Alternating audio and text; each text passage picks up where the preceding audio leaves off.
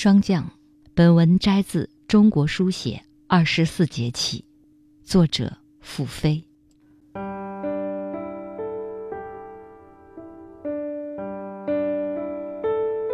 霜，不是降下来的，降下来的，是衰老的时间。时间在催化，在鬓发上，在草叶上。在浆果里，霜是一个隐喻，是凝与散，是相逢与告别，是万物的起始句和结束语，是古老的民谣。白月光，露结霜，促织叽叽叽叽的低吟，一声比一声微弱和悲凉，似乎大地有重大的事情即将发生。秋雁嘎嘎嘎在夜空猎搏似的叫，叫得让人无法入睡。秋雁怎么就来了呢？像一封无法投递的家书，带着远在异乡的人渺渺音讯。打开窗户，月光奔涌进来。窗外的平畴一片白茫茫，远处离黑的山峦。罩了一件白衫。白，是一种冷白，凝结的白，匀称的铺在屋顶上，铺在收割后的稻田上，铺在墙头上。月光浮在一层白上。白，是一种没有过去，也没有将来的颜色，是从植物经脉里抽出来的气。是尚未满盈之月分泌的汁。远远看去，白在平缓的流淌，漫过山梁，漫过屋顶，漫过河堤，漫过田埂。流淌声交织着夜蝉的鸣叫，使冷夜陷入无边寂静。提着红灯笼的人在巷子里低头走路。脚步声悠远回荡，穷然。红灯笼轻轻的摇晃，灯笼里的烛火一团一团的跳动。荞麦花在门前的矮坡地一浪一浪地开了，积雪一样压坠枝头。提灯笼的人摸摸自己的头发，凉凉的，湿湿的。满眼的白，让他惊诧。自言自语：“寒露还没过几天，不知不觉霜降了，要摘油茶了，要腌柿子了。腌了柿子，冬雪也来了。深秋初冬，一年的农事将只剩下两件重体力活。”摘油茶和挖番薯，没有体力，油茶籽和番薯都进不了家。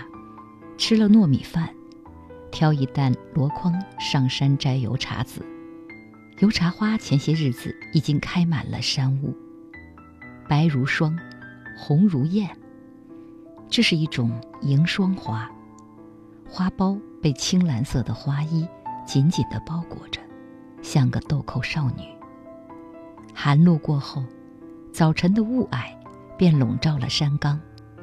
太阳白晕晕的，长出绒毛，露水日重，白毛倒伏。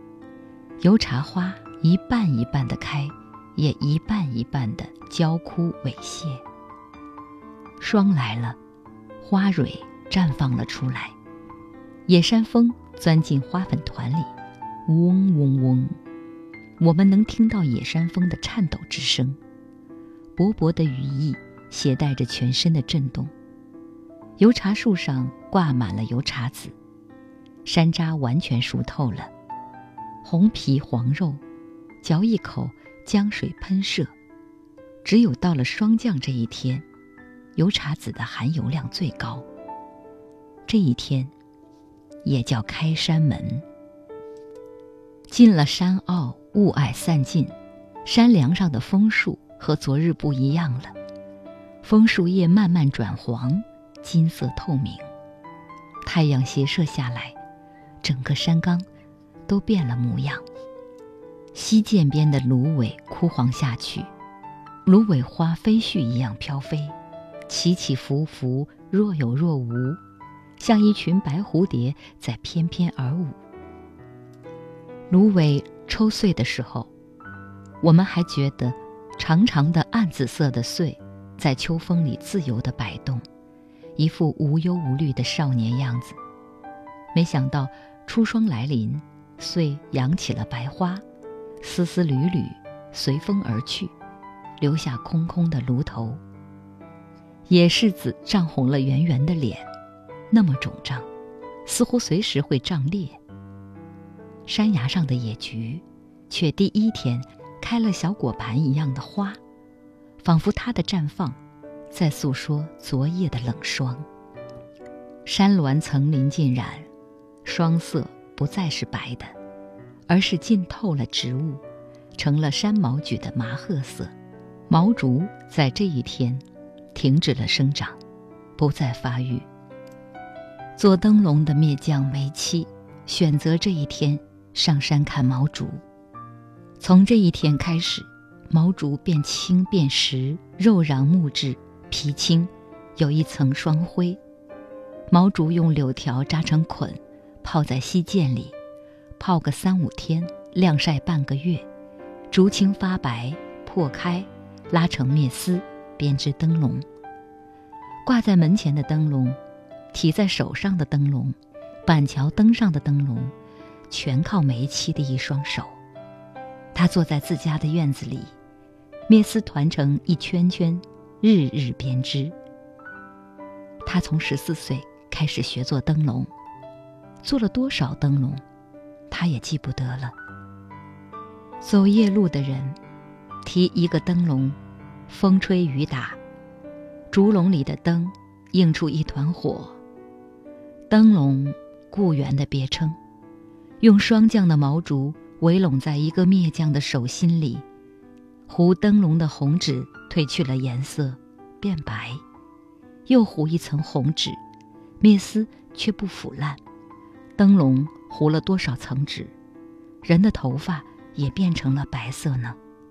梅妻也是不知道的。若是知道，他也不会头发变白。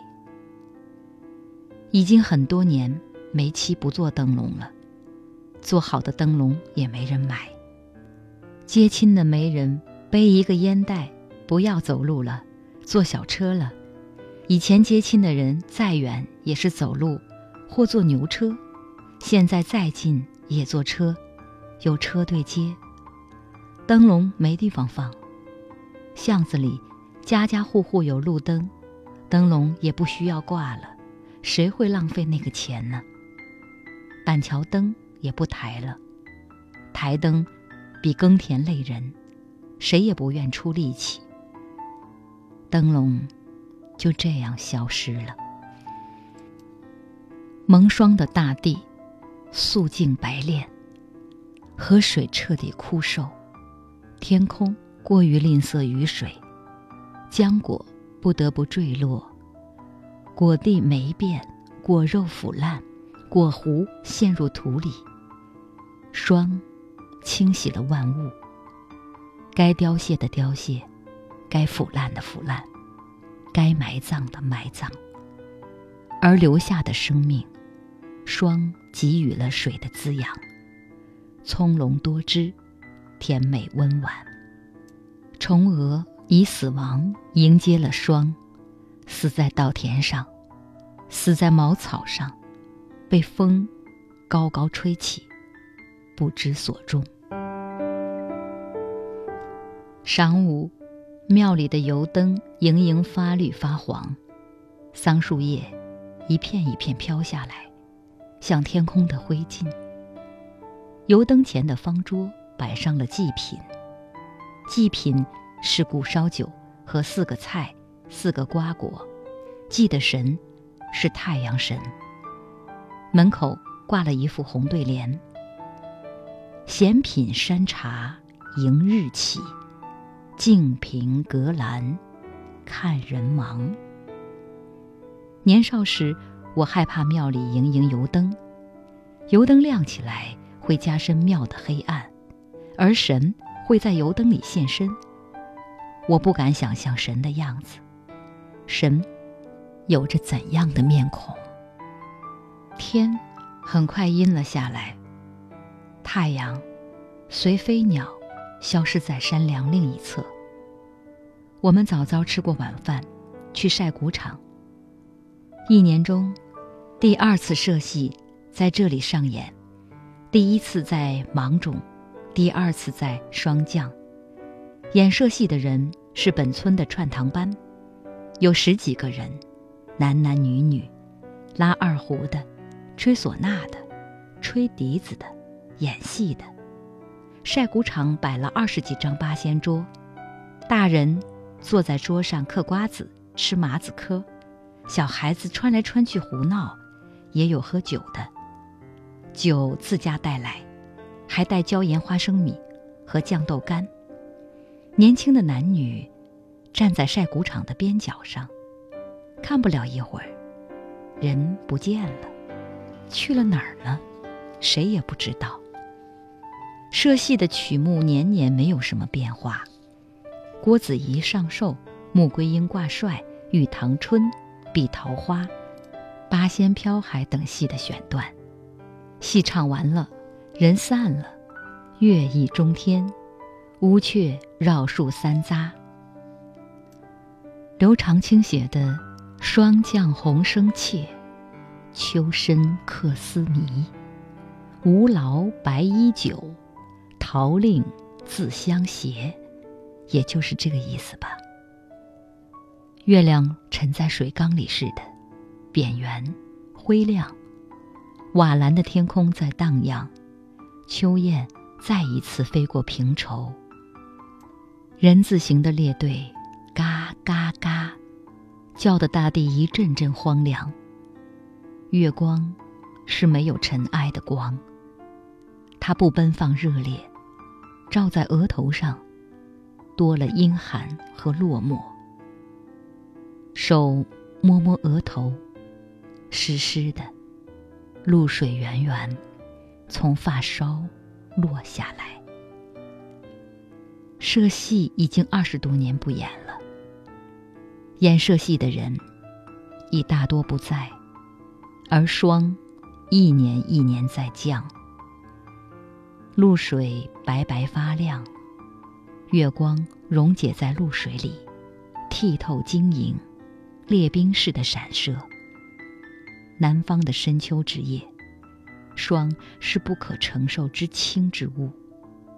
水复物以生命，水也有生命。水的生命以各种形式存在，如霜雪，如雾露，如气消，如冰散。霜是水最冷的一种生命形式。水分从空气中析出，高于冰点，凝结为露；低于冰点，凝华为霜。霜覆盖大地表面。那么沉重。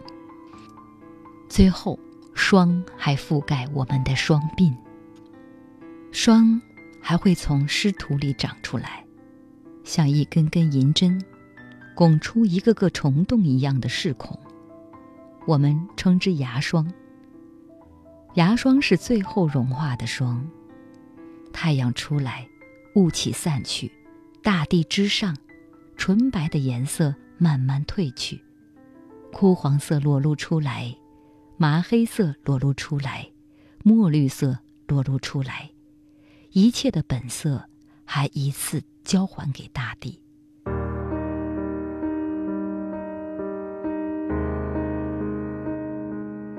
霜变成一颗颗露珠，每一颗露珠映照出一道彩虹，彩虹相互映衬。露珠啪嗒跌落。屋顶是白色屋顶，看起来像一块块的斜坡。